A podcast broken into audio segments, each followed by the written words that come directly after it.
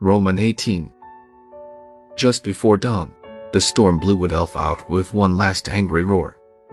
It started snowing. A frozen silence settled over the canebrake.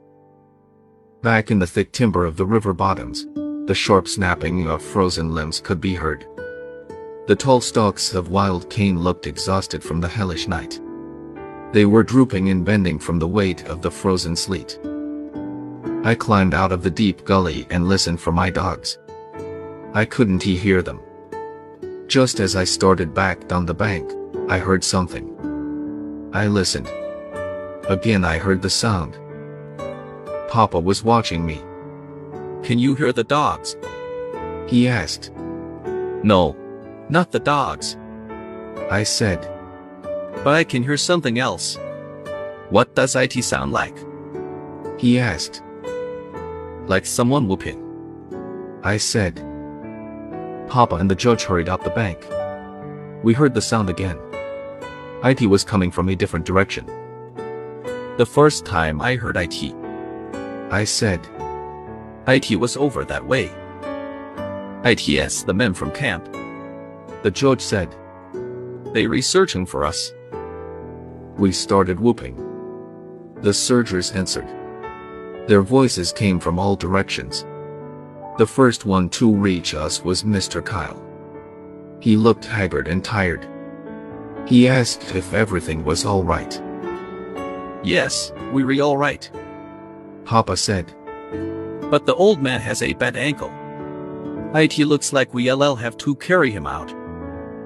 Your team broke loose and came back to camp about midnight. Mr. Kyle said. This really spooked us. We were sure something bad had happened. 25 of us have been searching since then. Several men climbed down the bank and went over to Grandpa. They looked at his ankle. One said, I don't think IT's broken. But IT sure is a bad sprain. You're in luck. Another one said, We have one of the best doctors in the state of Texas in our camp. Dr. Charlie Lathman. He LL have you fixed up in. No time. Yes. Another said, And if I know Charlie, he has probably got a small hospital with him. Back in the crowd, I heard another man say, You mean that Lathman fellow, who owns those black and tan hounds, is a doctor? Sure is. Another said, One of the best. Mr. Kyle asked where my dogs were. I told him that they were treed somewhere. What do you mean, treed somewhere? He asked. Papa explained what had happened. With a wide-eyed look on his face, he said, Do you mean to tell me those hounds stayed with the tree in that blizzard? I nodded. Looking at me, he said, Son, I hope they have that coon treed, because you need that one to win the cup. Those two Walker hounds caught three before the storm came up. When IT got bad, all the hunters came in. The judge spoke up. ILL always believed that those hounds knew that boy needed another coon to win. He said, If you fellows had seen some of the things those dogs have done, you'd believe IT, too. One hunter walked over to the broken snag. Three out of one tree. He said, No wonder, look here. That old snag was half full of leaves and grass. Why? It was a regular old tree. Several of the men walked over. I heard one say, I've seen this happen before. Remember that big hunt in the Red River bottoms? When the two little beagle hounds treed four coons in an old hollow snag. They won the championship, too. I wasn't there, but I remember reading about it. He. One said. Say, I don't see Benson. Mr. Kyle said. The men started looking at each other. He was searching farther downriver than the rest of us. One fellow said. Maybe he didn't hear us shouting. Some of the men climbed out of the gully. They started whooping. From a distance we heard an answering shout. He hears us. Someone said. He is coming. Everyone looked relieved. Mr. Benson struck the washout a little way above us. He was breathing hard, as if he'd been running. He started talking as soon as he was within. Hearing distance, IT He scared me when I first saw them. he said, I didn't he know what they were. They look like white ghosts. I'd never seen anything like IT. A hunter grabbed Mr. Benson by the shoulder, shaking him. Get a hold of yourself, man. He said, What are you talking about? Mr. Benson took a deep breath to control himself and started again in a much calmer voice. Those two hounds. He said, I found them. They refrozen solid. They read nothing but white ice from the tips of their noses to the ends of their tails. Hearing Mr. Benson's words, I screamed and ran to my father. Everything started whirling around and around. I felt light as a feather. My knees buckled. I knew no more.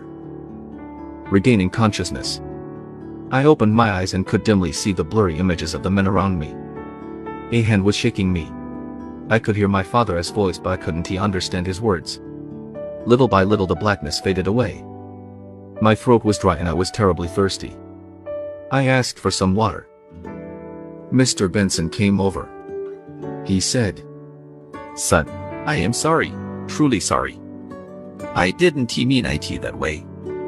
Your dogs are alive. I guess I was excited. I am very sorry. I heard a deep voice say, That is a hell of a thing to do. Come running in here saying the dogs are frozen solid. Mr. Benson said, I didn't he mean IT to sound that way. I said I am sorry. What more do you want me to do? The deep voice growled again. I still think IT was a hell of a thing for a man to do. Mr. Kyle took over. Now let us not have any more of this. He said, We have work to do. We've been standing here acting like a bunch of school kids. All this time that old man has been lying there suffering. A couple of you men cut two poles and make a stretcher to carry him. While the men were getting the poles, Papa heated the coonskins again and rewrapped Grandpa's foot. With belt and long leather laces from their booth, the hunters made a stretcher. Very gently they put Grandpa on IT. Again Mr. Kyle took command. Part of us will start for camp with him. He said, The others will go after the dogs.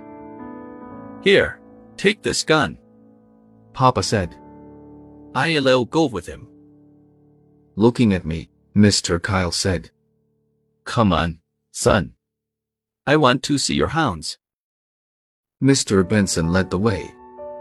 As soon as we get out of this cane, He said, We may be able to hear them. They have the coon treed in a big black gum tree. You're going to see a sight. Now I mean a sight. They've walked a ring around that tree clear down through the ice and snow. You can see the bare ground. wonder why they did that. Someone asked. I don't know. Mr. Benson replied. Unless they ran in that circle to keep from freezing to death. Or to keep the coon in the tree. I figured I knew why my dogs were covered with ice. The coon had probably crossed the river, maybe several times. Old Dan and Little Ann would have followed him. They had come out of the river with their clothes dripping wet. And the freezing blast of the blizzard had done the rest. Nearing the tree, we stopped and stared. Did you ever see anything like that? Mr. Benson asked. When I first saw them, I thought they were white wolves. My dogs hadn't he seen us when we came up. They were trotting round and round. Just as Mr. Benson had said.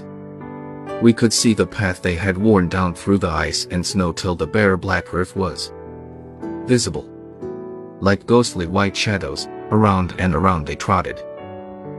In a low voice, someone said, They know that if they stop, they LL freeze to death.